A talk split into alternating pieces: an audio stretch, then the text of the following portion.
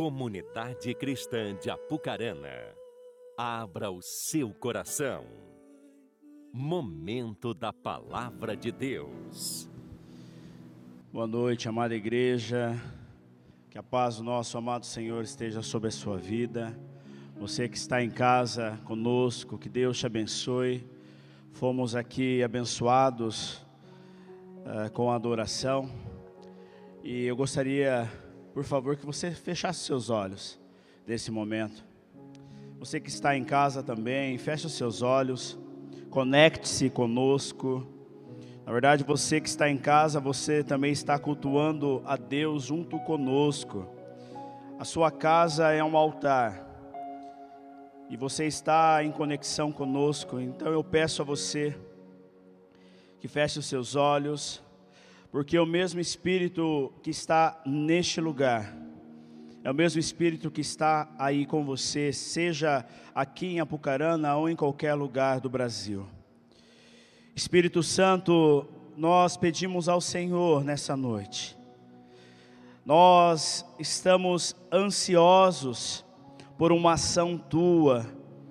Há, Senhor, um desejo em nossos corações de ouvir a tua palavra de ouvir, Pai, um toque seu, algo especial e amado Espírito Santo, o Senhor tem ministrado as nossas vidas, o Senhor tem nos levado a viver em uma esfera sobrenatural, ver, sentir, é, projetar algo além do que os nossos olhos possam ver. Espírito Santo, fala conosco, fala ao íntimo dos nossos corações. Nós somos, como o salmista relata, nós somos como a corça que está ansiosa, Senhor, por água fresca. Senhor, fala conosco. Pai, eu repreendo toda a ação do mal, Pai, todo o impedimento que tem, Senhor, se levantado contra a vida dos, dos nossos amados irmãos que aqui estão, aqueles que estão em casa. Pai, fecha a boca do valente, Senhor, fecha a boca do valente, Senhor, que a nossa mente, o nosso coração, Senhor, venham estar cativos ao Teu senhorio, e que em tudo, amado Espírito Santo, o Senhor venha ser glorificado exaltado, em nome do Senhor Jesus. Amém. Amado irmão, amada irmã, a palavra de Deus, ela é viva e ela é eficaz. E ela é como uma espada. Ela separa, junta a medula, ela alcança esferas que nós não entendemos ela vai além daquilo que nós imaginamos e como nós imaginamos. As questões espirituais são assim. A Bíblia é assim. Quando nós olhamos para os relatos bíblicos, nós prestamos atenção nos detalhes ou na progressão na qual Deus vai se revelando ao homem, ele vai se demonstrando ao homem. De igual modo, o texto lá em Gênesis 1, no qual eu quero iniciar essa reflexão com você. Gênesis 1, a partir do versículo 1 diz assim: No princípio criou Deus o céu e a terra. A terra era sem forma e vazia, e havia trevas sobre a face do abismo. E o Espírito de Deus se movia sobre a face das vagas. E disse Deus: haja luz, e houve luz. E viu Deus que era boa a luz e fez Deus separação entre a luz e as trevas. O livro de Gênesis, no qual nós lemos, é conhecido como o pilar da Bíblia. E por que esse pilar? Porque ela vai estabelecer uma vastidão de fundamentos, no qual nós passamos a entender como é o reino de Deus, a perspectiva do reino de Deus, como Deus age, como Deus fala com o homem e o quão criativo e amoroso esse Deus é. O primeiro verso é muito conhecido por nós. No princípio, a palavra, a primeira palavra diz no princípio, que é a palavra Bereshit, que quer dizer que vem de uma parte inicial, aquilo que foi separado, aquilo que foi selecionado. Somos experts em Gênesis. Conhecemos muito bem, o capítulo 1, o segundo e o terceiro. O relato de Gênesis 1 passa a nos trazer características importantes. Eu conheci um doutor em teologia na faculdade, e esse doutor, a sua tese estava em cima do livro de Gênesis, no capítulo 1. Ele defendeu uma tese em cima do capítulo 1, por conta da sua vastidão do conhecimento e a maneira que Deus comunica ao homem algo. Nós passamos a olhar o livro de Gênesis, muitas vezes de modo espiritual, mas nós passamos a, a, a, não entender também que ele é um livro que precisa ser lido como um livro. Mas Marcel, a Bíblia não é um livro espiritual? Claro que ela é um livro espiritual. Mas muitas vezes nós deixamos a espiritualidade ou a falta do entendimento espiritual, deixa, deixamos de lado a leitura ou a interpretação do texto. Conheci um professor dias atrás que ele diz que o brasileiro tem um, um problema muito sério com a interpretação. Nós somos informados de muitas coisas, entendemos sobre muitas coisas, falamos, discutimos, mas nós não temos o fundamento da interpretação, interpretamos muitas vezes de modo errado. E o livro de Gênesis, dentro dessa tese desse doutor, doutor, doutor Edson hoje, pastor Edson, ele fala sobre algo literário. Por isso que muitas vezes se perde a beleza do texto porque nós passamos a espiritualizar algo, mas sem entender essa espiritualidade. Isso não significa que nós não vamos encontrar perguntas e respostas, como o pastor Hélio disse. Nós vamos entender que há um Senhor, há um Deus que trabalhou na criação, mas muito além desse olhar literário, é buscar a forma e extrair aquilo que é primário do texto. Nessa primeira parte eu quero impulsionar você nessa ideia. Porque a estrutura do texto, ela começa bem simples, porque ela apresenta uma introdução principal. Ela apresenta o, o personagem principal que é Deus. Olha que questão literal fantástica. Mas ela não vem acompanhada de uma biografia dizendo, olha, Deus é assim, Deus é assado. Não, ela apresenta que no princípio Senhor, o nosso Deus, ele selecionou algo de especial. Quando você olha para os relatos mesopotâmios, você vê deuses, aos relatos onde esses deuses eles precisam de adoração, mas eles precisam se apresentar e para você adorar a esse Deus, esses deuses, você precisa lutar, você precisa guerrear. Mas com o nosso Deus, a introdução demonstra num ato que é criar. O texto diz que ele criou algo. Ele criou algo em meio ao caos. Quando nós lemos o texto que diz assim: No princípio criou Deus os céus e a terra, e a terra era sem forma e vazia, e havia trevas, caos, torruva, vulo, caos, não tinha vida. Mas a palavra do Senhor, de modo simples, o Senhor se apresenta e de modo simples ele diz: haja. Criou Deus os céus e a terra. Criar é o verbo bará, que se refere dentre todos os seus pensamentos, as suas traduções, está falando sobre transformação. Ou seja, a partir de uma palavra, Deus se apresenta que Ele no princípio criou todas as coisas e Ele vem com a ideia de transformar todas as coisas. Que coisa maravilhosa! O próprio profeta Isaías, no, cap, no, no capítulo 45, versículo 18, ele diz assim: Pois assim diz o Senhor, Criador dos céus e da terra. Ele é o Deus que moldou a terra e a fez e a estabeleceu, não um deserto somente. Ele criou-a para habitação, moldou-a. Eu sou o Senhor e não há outro. Olha que questão maravilhosa. Um Deus que se apresenta de modo tão simples E a partir da sua apresentação, ele diz: Olha, eu vou criar todas as coisas, eu vou transformar todas as coisas, a partir de uma palavra criativa. O próprio Isaías traz esse conceito. Mas em meio a esse caos criativo, o profeta Isaías, ele demonstra que o eterno Deus, ele estava e ele existia desde a eternidade. Salomão diz que a eternidade foi colocada no coração do homem, porque muitas vezes vivemos olhando para o, o, contexto terreno e esquecemos que somos cidadãos da terra e dos céus. A nossa cabeça está aqui, o nosso, o nosso movimento está aqui, mas nós não olhamos para o futuro, que é morar com Jesus. Passamos a viver somente aqui. E o apóstolo Paulo diz que no Senhor subsistem todas as coisas, e lá em Colossenses 1,17 diz isso.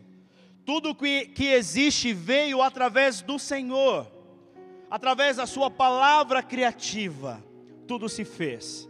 Ele é o portador de todo o poder, toda a majestade, toda a glória para sempre e sempre e sempre e sempre e sempre e sempre. A eternidade, ela não tem meio, não tem começo, não tem fim. Deus ele transita na eternidade. Neste momento ele está lá na eternidade.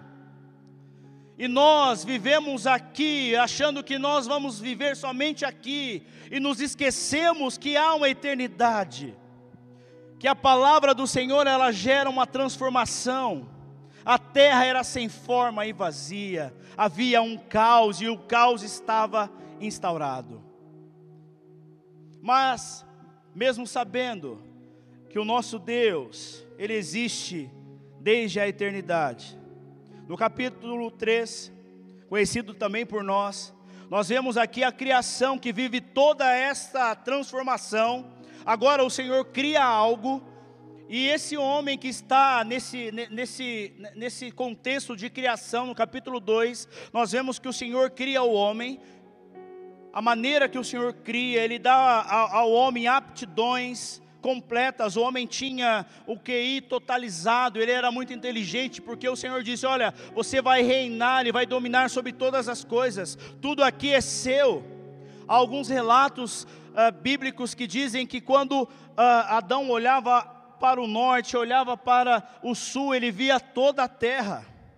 Havia nele aptidões completas, ele era completo. Mas, mas, sempre tem um mas. No capítulo 3, nós vemos que entrou agora um caos diferente. O caos chamado pecado separação, escuridão. Agora, esse caos também gera uma transformação no contexto do homem. O homem passa a viver agora longe do propósito. Essa transformação que outrora o colocava próximo ao Senhor. Pense no, no capítulo 3, há, o relato de que o Senhor, o próprio Deus, ele descia e tinha momentos de intimidade com Adão. Ele ali conversava, e eu imagino que ele conversava. Ah, pense, Senhor, vamos aqui. Eu estou vendo essa girafa aqui. Eu acho que essa girafa, o nome dela é girafa, e a estrutura corpórea dela vai ser assim. Ele falando sobre como seria a eternidade, enfim, podemos pensar muitas coisas. Mas Gênesis 3 desenvolve a ideia de que a queda e da introdução do pecado no mundo não é uma ação pontual somente ligada a Adão e Eva, mas está totalmente ligado a nós, porque resultou na expulsão dos nossos pais, Adão e Eva, do jardim. Eles foram expulsos, colocaram-se longe da presença do Senhor longe do propósito e do ideal que Deus havia determinado, aquilo que o Senhor havia construído para o homem, a vida. E nós precisamos entender que o pecado, a escuridão do pecado, o caos do pecado, ele é um processo. Nós não saímos de manhã pensando assim: hoje eu vou pecar, ou vou viver uma vida de pecado. A nossa estrutura é uma estrutura pecaminosa. Romanos diz que todos pecaram e destituídos estão da glória de Deus. Nós hoje vivemos a estrutura do pecado porque o pecado está ligado à nossa carnalidade. A nossa estrutura é peca pecaminosa, mas é um processo um processo. E esse processo inicia-se como? Na mudança dos nossos pressupostos, das nossas percepções de mundo. Passamos a olhar questões normais. É normal você escutar uma música onde fala um monte de besteira e nós ficamos ouvindo. É normal isso. Muda a nossa percepção. É normal nós vemos famílias sendo estruturadas fora do padrão bíblico. Isso é normal. Olha, muda a percepção as nossas pressuposições mudam. Nós passamos a olhar a realidade agora não como ela é. O pecado faz isso. O mundo lá fora tem feito isso. E o pecado causou em nós uma separação irreparável. Separação esta que é desfeita pelo próprio Deus. Quando ele traz Jesus, ele traz Jesus como o único e verdadeiro caminho para a aproximação. O apóstolo Paulo fala sobre o segundo Adão, que é Jesus. Ele traz essa proximidade. Agora, o caos que nós vivíamos por conta dos nossos pais, Adão e Eva, agora nos aproxima do Senhor. O pecado, não flerte com o pecado, irmão. Não fique flertando com o pecado, achando que não vai ter, que você vai viver. Não. O salário do pecado, o pagamento do pecado é a morte.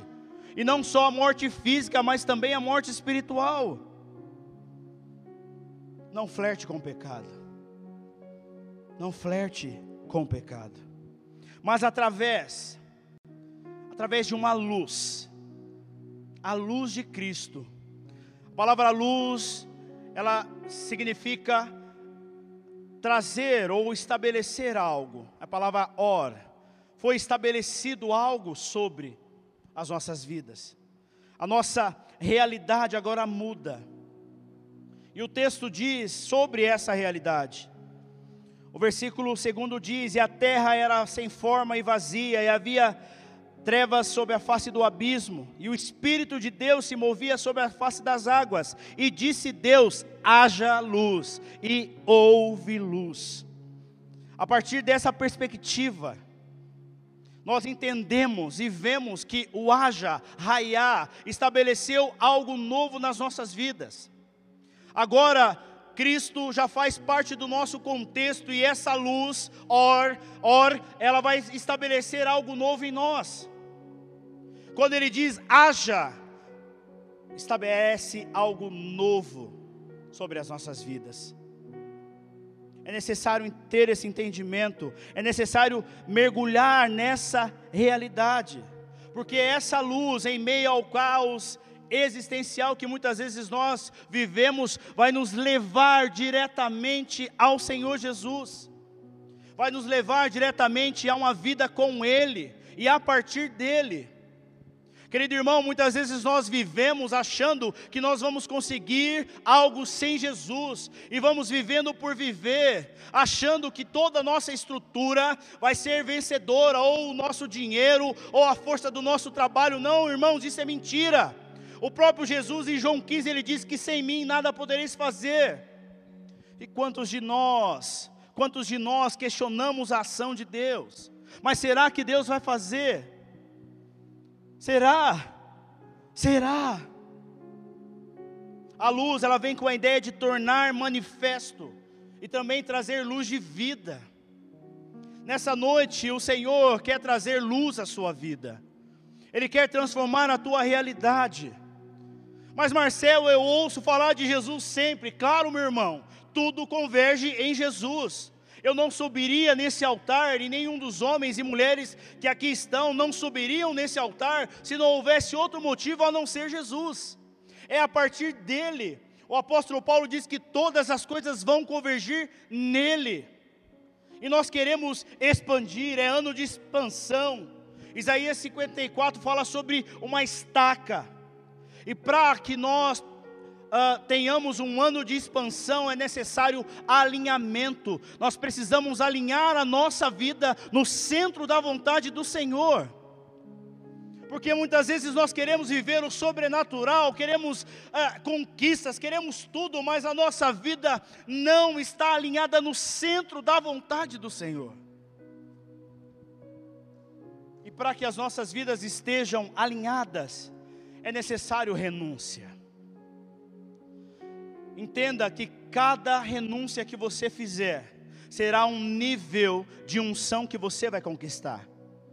Hoje pela manhã, o pastor Hélio disse sobre o, a, muitas vezes a gente se expõe a homens que têm unção e diz: Olha, por favor, ora por mim, e, e a tua oração, quando você orar, vai acontecer um pirim-pim-pim e vai vir uma unção sobre a minha vida. Irmão, não é assim. Nós olhamos o resultado, mas esquecemos do processo na vida de cada um. E existe o processo. Todas as vezes que você renunciar a algo, você entrará em um novo nível de unção. O próprio Deus renunciou tudo, tudo, e entregou aquilo que é de melhor para nós. Muitas vezes nós queremos revelação, e João fala sobre o Verbo, esse Verbo que se fez carne, ali no capítulo 1, João está, traz essa realidade. Mas nós muitas vezes queremos revelação, nós não temos o entendimento, mas queremos revelação. Nós não temos relacionamento, mas nós queremos revelação. Nós vivemos o caos existencial, mas nós queremos revelação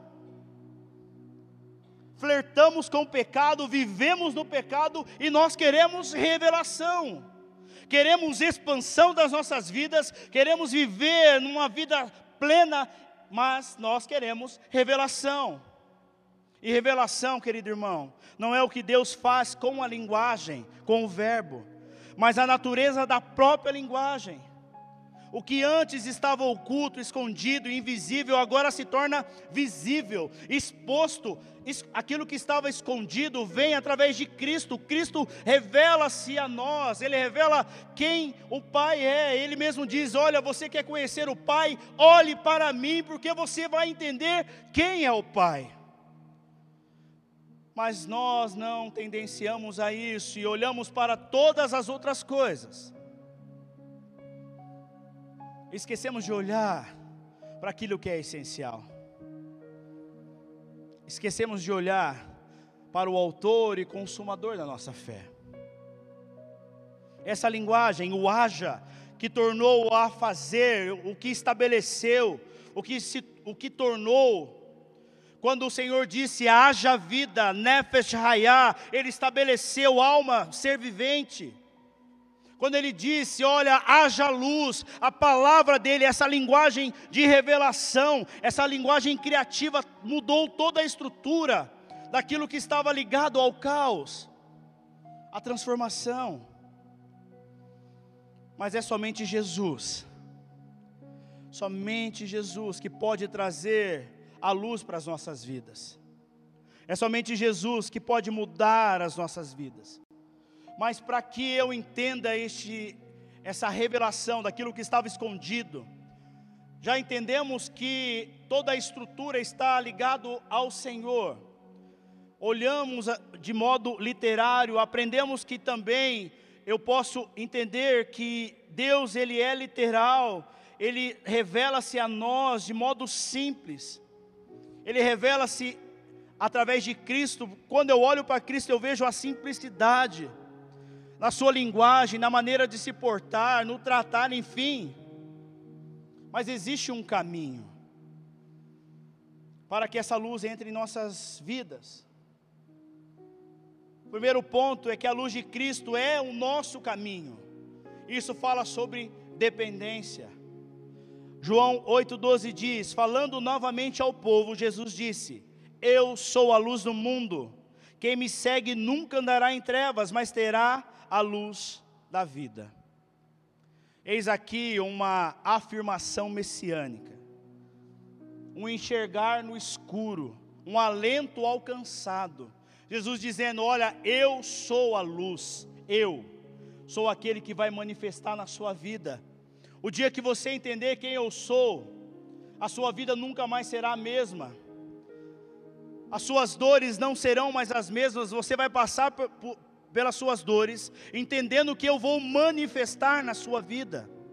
E muitas vezes as dores, elas trazem o caos, e nós não conseguimos olhar além das nossas dores.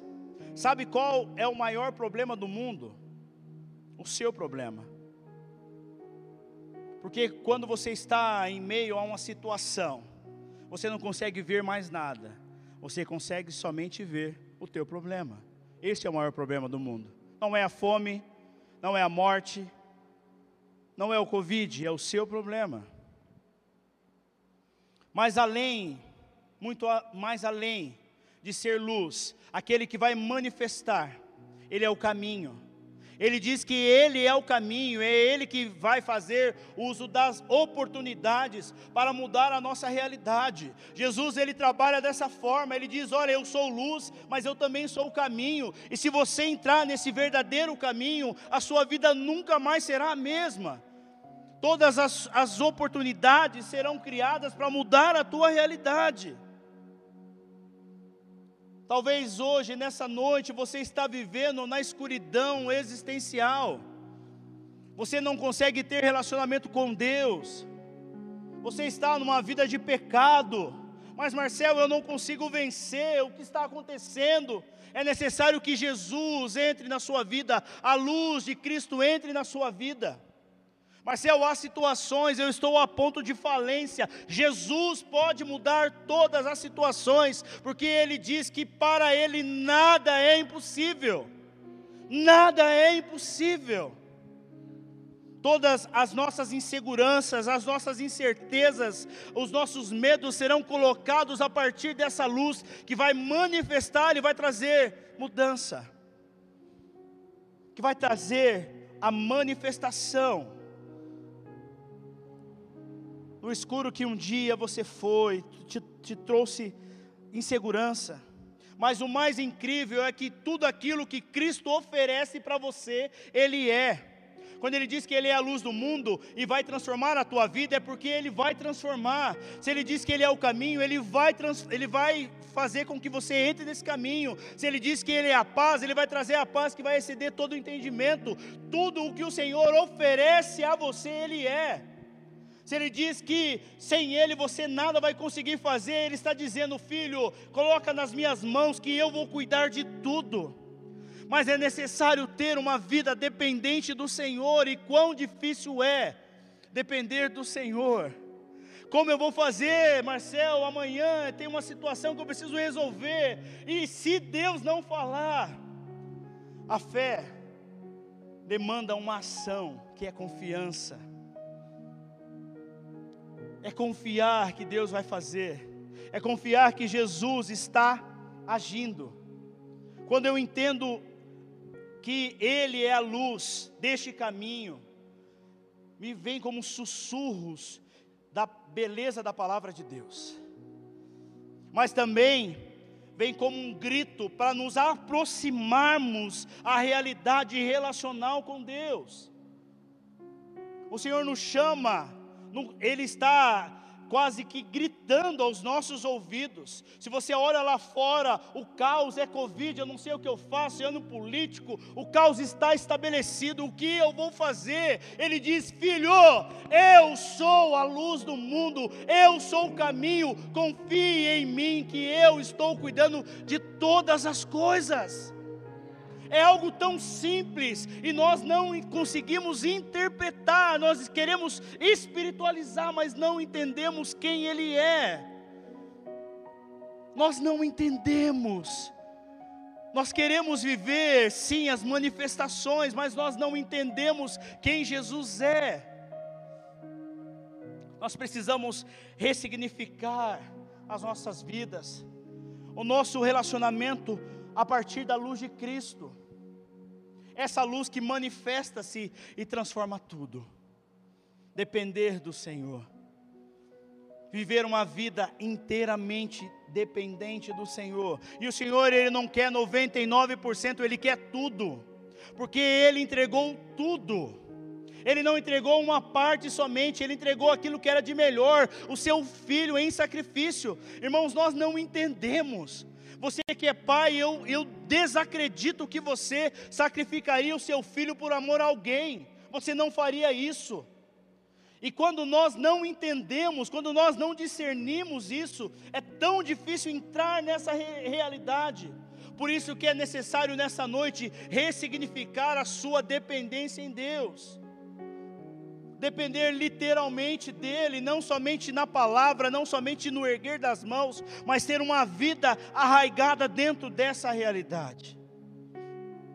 A luz de Cristo também traz ressurreição. E aqui nos fala sobre percepção. João 11, 25 diz: Eu sou a ressurreição e a vida, é aquele que crê em mim, ainda que morra, viverá.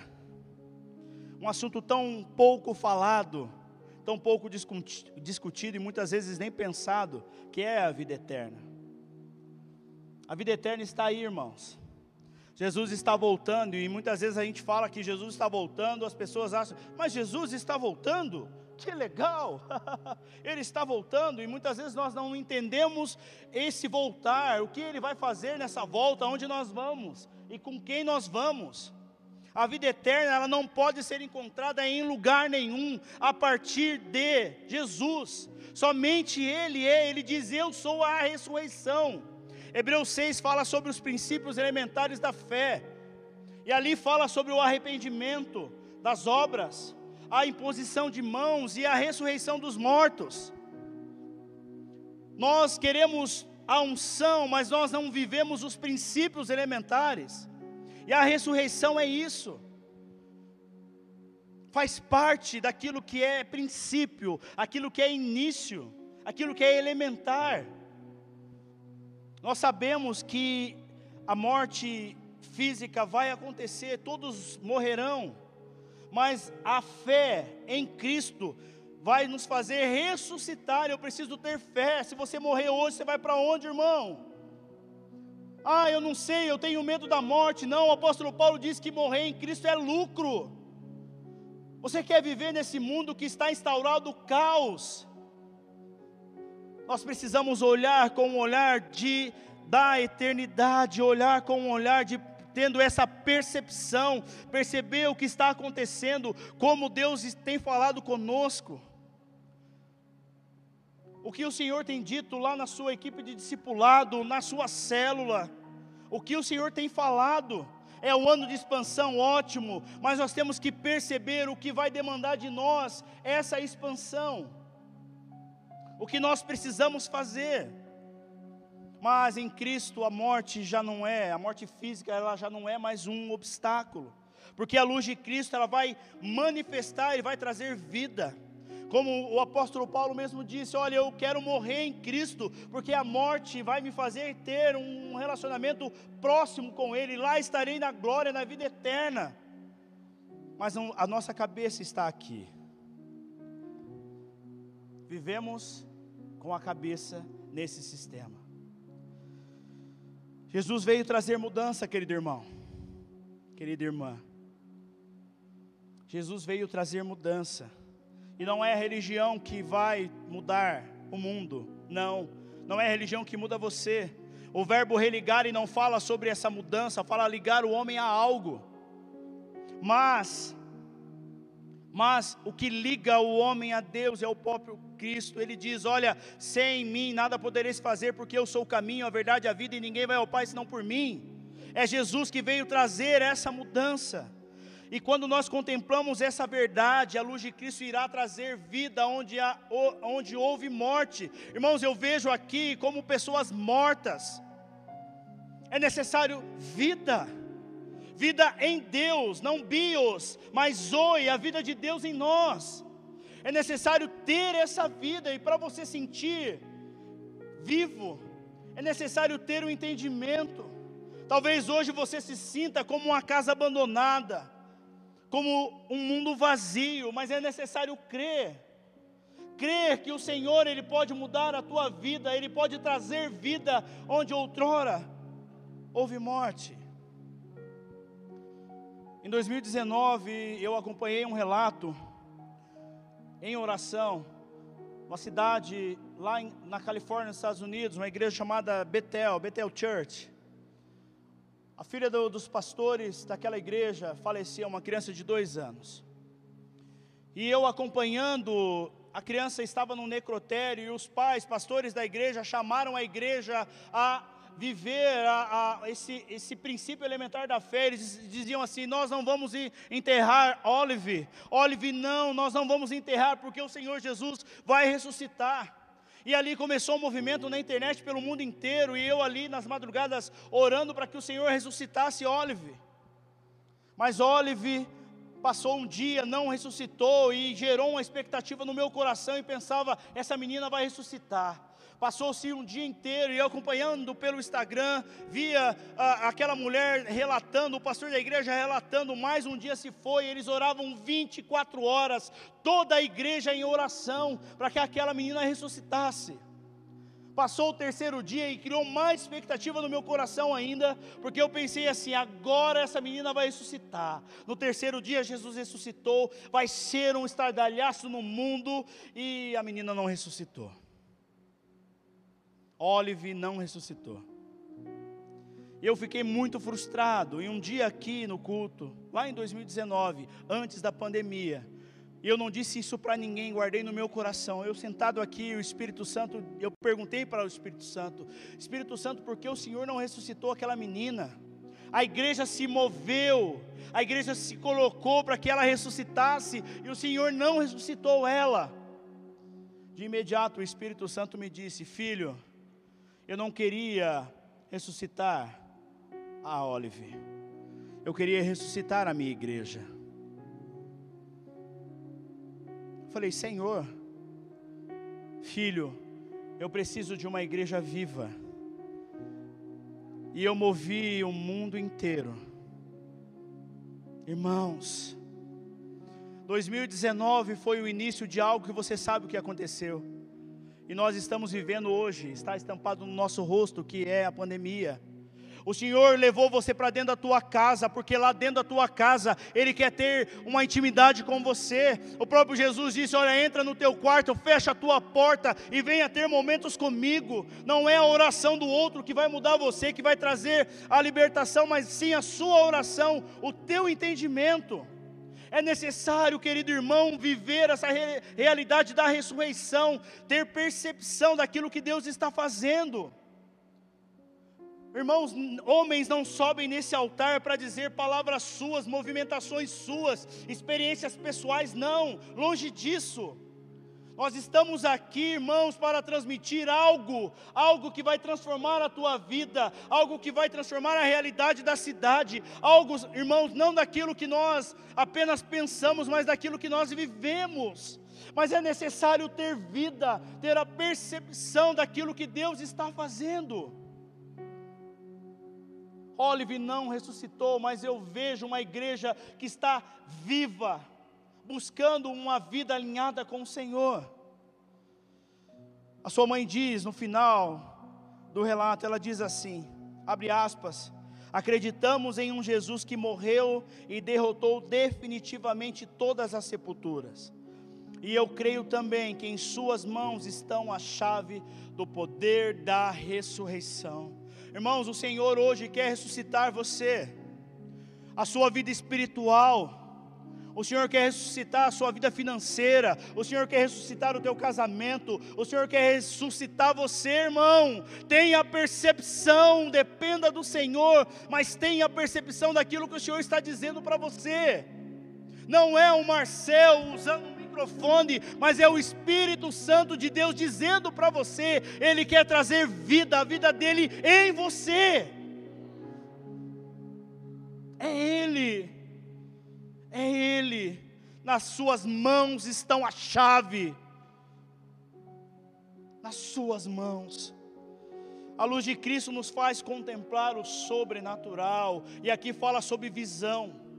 O profeta diz, o profeta Ezequiel, no capítulo 37, ele diz: Ele me perguntou, filho do homem, estes ossos poderão tornar a viver? Eu respondi: Ó oh, soberano Senhor, só tu sabes. Então ele me disse: Profetize a estes ossos e diga-lhes: Ossos secos, ouçam a palavra do Senhor. Assim diz o soberano, o Senhor, a estes ossos: Farei um espírito entrar em vocês, e vocês terão vida. Porei tendões em vocês, e farei aparecer carne sobre vocês, e os cobrirei com pele. Porei um espírito em vocês, e vocês terão vida. Então vocês saberão que eu sou o Senhor. E eu profetizei conforme a ordem foi recebida. Enquanto eu profetizava, houve um barulho, um som de chocalho e os ossos se juntaram, osso com osso, e eu olhei, e os ossos foram cobertos de tendões e de carne, e depois de pele. E o texto segue. Você já sentiu, querido irmão, como um osso seco? Como se Deus estivesse falando, falando, e você não cons conseguia sentir, não consegue sentir aquilo que o Senhor está dizendo para você. Sabe, um osso seco ou você hoje se encontra nesse vale de ossos secos. Os nossos irmãos, os contemporâneos do profeta Ezequiel, estavam nesse movimento, eles estavam exilados na Babilônia. O versículo 11 diz assim: Os nossos ossos secaram-se e pereceu a nossa esperança, estamos de todos cortados. Secaram-se vem com a ideia de estar sem luz que traz vida Olha que coisa maravilhosa. O próprio texto está dizendo que quando nós estamos secos espiritualmente, sem vida, a luz de Cristo pode manifestar nas nossas vidas e a partir dessa manifestação haverá vida. O profeta Ezequiel profetizou não uma vez somente, Muitas vezes nós queremos viver algo da parte de Deus, profetizamos. Entenda que um profeta ele vive além do seu tempo. Seja profeta, olhe para o futuro, porque o Senhor já está lá. O profeta Ezequiel, ele profetizou uma vez, nada aconteceu. Ele profetiza mais uma vez e nada acontece. Na terceira vez ele profetiza e eu não sei exatamente o espaço de tempo, mas na terceira vez que aquilo aconteceu, começou a existir vida. A luz de Cristo entrou naquele momento, então ele teve uma visão e começou os ossos. Pense a sua vida sem vida nenhuma. Pense a sua estrutura, sem estrutura nenhuma, o Senhor começa a mover, e nessa noite Ele começa a mover na sua vida, trazendo aquilo que era morte, agora vai trazer vida, vai trazer a vida nele e em você. Mas é necessário ter uma visão, olhar além do que os teus olhos podem ver. Muitas vezes nós não prestamos atenção quando estamos seco no caos existencial, nós não prestamos atenção na ação de Deus, naquilo que Deus está fazendo e como Ele está fazendo. Mas é necessário uma ação nossa, querido irmão. Essa noite é uma noite de alinhamento. O Senhor está alinhando com você. E o Senhor começou esse ano nos alinhando. Se você esteve aqui nas primícias, você prestou atenção na, na, na, tônica que o Senhor está, está nos levando, Ele está querendo nos alinhar, irmãos. Chegou o tempo, passou o tempo da, da, da meninice na fé. Nós já estamos cheios, nós precisamos sair por essas, por essas portas e falar do amor de Cristo, mas o amor de Cristo vivido, e não somente falado, um amor de Cristo experimentado e não somente falado. Nós precisamos ter visão, precisamos viver essa realidade. Muitas vezes nós somos conduzidos pelo próprio Deus ao vale da sombra da morte, porque lá Ele quer que você aprenda, lá Ele quer que você aprenda e você glorifique o nome do Senhor. É a maneira didática do Senhor nos ensinar, porque o Senhor nos ensina. E muitas vezes no vale da sombra da morte vai nos aflorar um medo, mas o Senhor vai nos dar uma visão sobrenatural e a escuridão agora vai se tornar em uma ação sobrenatural. Queridos irmãos, nós poderíamos tocar aqui, ficar horas e horas tocando aqui, para com que as notas musicais entrem dentro do seu coração, para que você tenha percepções, mas se você não tiver uma ação, se você não quiser, o Senhor ele não vai fazer como Satanás faz. Ele bate primeiro a porta para entrar, ele não, ele não é alguém que entra e vai tirando tudo, não, ele convida, eu posso entrar na sua casa para que eu possa ceiar com você. Nós precisamos ter uma visão sobrenatural ter uma vida de dependência, uma vida de percepção de tudo aquilo que o Senhor está fazendo para que o haja luz, o raiar, aquilo que foi estabelecido aconteça nas nossas vidas. É muito mais que erguer as mãos, querido irmão, e muito mais do que sair por essas portas para enfrentar mais uma semana. Não, é muito mais que isso. O Senhor não te criou para uma perspectiva tão pequena assim há um propósito e nós precisamos olhar para esse propósito, olhar para essa realidade. Uma vida sem Jesus é uma vida em trevas, mas a palavra criativa do Senhor, ela muda todos os contextos. Basta uma palavra do Senhor para Ele mudar a tua história, para Ele mudar o teu contexto. E muitas vezes nós nos escondemos atrás dessa realidade e não entramos no enfrentamento, nós não queremos enfrentar a lei do menor esforço, é melhor o outro ir do que eu. Mas o Senhor nos chama a viver essa realidade. E nós não podemos perder a oportunidade de viver e experimentar a, a, a beleza desta luz, a luz de Cristo em nós. O Senhor nessa noite Ele quer ser um só contigo. Nessa noite Ele quer mudar a tua estrutura e basta uma palavra do Senhor. E se você nessa noite percebeu aquilo que Ele tem dito para você, basta uma palavra, apenas uma palavra dEle, uma palavra para Ele mudar a tua vida. Mas é necessário com que você queira viver essa realidade. É necessário querer. Apenas a presença do Altíssimo nos trouxe a luz. Apenas uma ordem do Altíssimo e houve luz. E Ele diz nessa noite para você: haja luz na sua escuridão, haja luz no teu caos existencial. Muitas vezes nós somos guiados pelo eu interior, que o apóstolo Paulo diz a nossa psique, a, a, os nossos sentimentos nos levam a, a, ser guiados, mas o Senhor não quer que nós sejamos guiados pela nossa alma mais, Ele quer que nós sejamos dependentes dEle. O Senhor hoje tem uma experiência profunda para você, sabe, lá no escondido, onde só você sabe, só você conhece, Ele quer te dar uma experiência.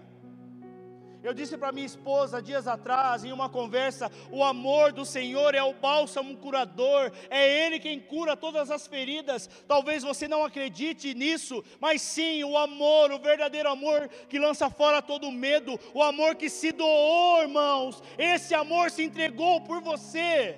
Não foi qualquer sacrifício, foi a vida, Ele se entregou por amor a mim e por amor a você. Maior experiência é essa experiência profunda Ele quer nos dar nele. Gostaria de convidar você a ficar em pé.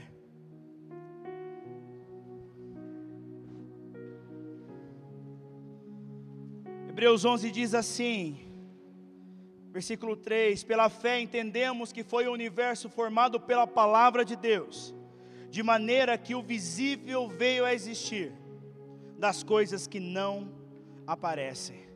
Ou seja, o Senhor quer trazer algo que não existe, que você está vendo. Talvez aquilo que você tanto busca no Senhor é impossível, mas eu quero te dizer que Lucas 1,37 diz que para Deus nada é impossível. Para Deus nada é impossível, Ele é o mesmo ontem, hoje e será eternamente. Lá na eternidade você estará com Ele, irmãos, e pela fé, não pelas obras, você é salvo pela fé. Lá na eternidade você vai poder contemplar todas as dores que você sentia aqui, lá você não sentirá mais, mas nós precisamos viver uma vida de experiências com o Senhor viver, porque aonde não há vai existir. Eu gostaria de convidar você a adorar ao Senhor. Se você puder erguer as suas mãos, o Senhor ele está em todos os lugares, mas ele manifesta-se aonde Ele é adorado. Você que está em casa, adore ao Senhor aí na sua sala, faça um altar do Senhor aí na sua casa. Então comece a dizer palavras de adoração a Ele. Para aonde não há vida, vai haver vida. Onde havia escuridão e caos, vai haver vida nessa noite. Então é momento de você adorar ao Senhor. Adore ao Senhor para que Ele se manifeste na sua vida. Adore ao Senhor.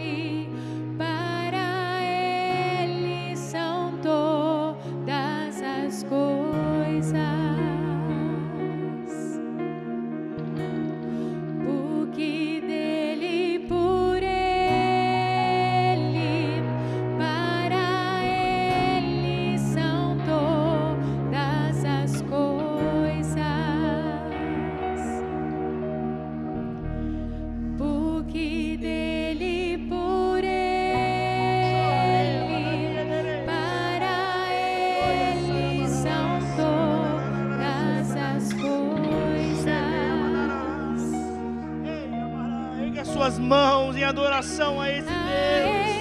Ei, o Rei O Senhor quer mudar a tua estrutura. Ei, Ele quer tornar visível aquilo que você não vê a partir da luz dele. Ei,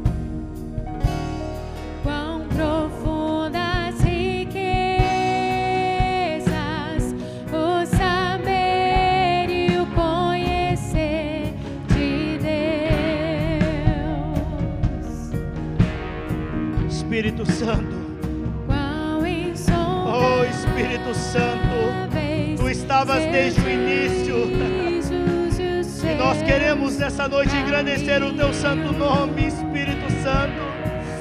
Espírito Santo, nós queremos vida. E entendemos que somente a vida do nosso amado Senhor Jesus. Oh, Rei Amanasturi, basta uma palavra tua, Senhor. Nós liberamos uma palavra nesta noite, palavra de vida, porque nós entendemos que somente a Ti é a honra, é a glória, é o louvor para sempre, para sempre.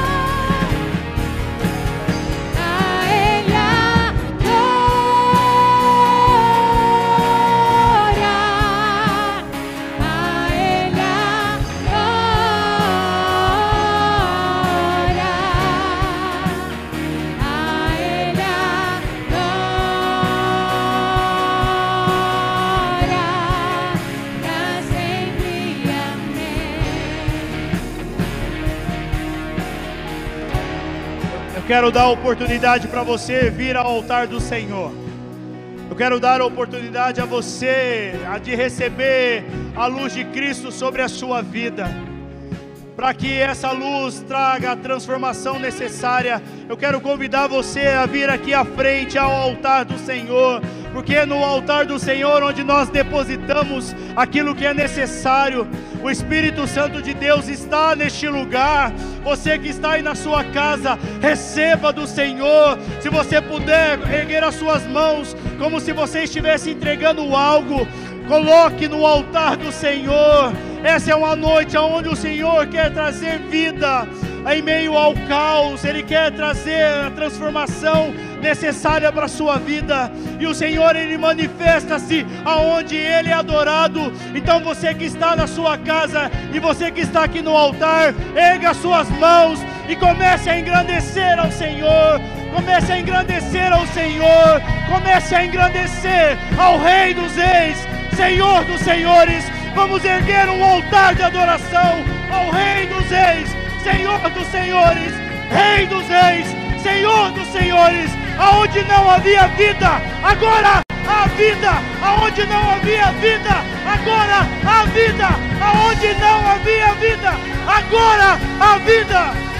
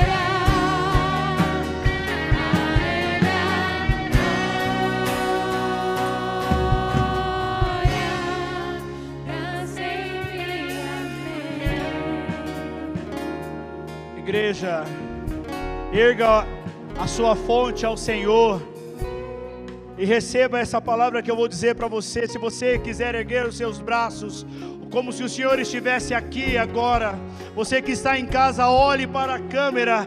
Eu vou olhar para você e vou profetizar sobre a sua vida. Mateus 5:1 diz: Assim resplandeça a vossa luz diante dos homens, para que vejam as vossas boas obras e glorifiquem o vosso Pai que estás no céu. O vosso Pai que estás no céu, assim brilhe sobre vós a luz de Cristo, que onde houve morte, caos, que haja a vida do Senhor, a vida do Senhor, a vida do Senhor. Se você puder aplaudir ao Senhor, aplauda-o com alegria, aplauda-o, exalte ao nome do Senhor.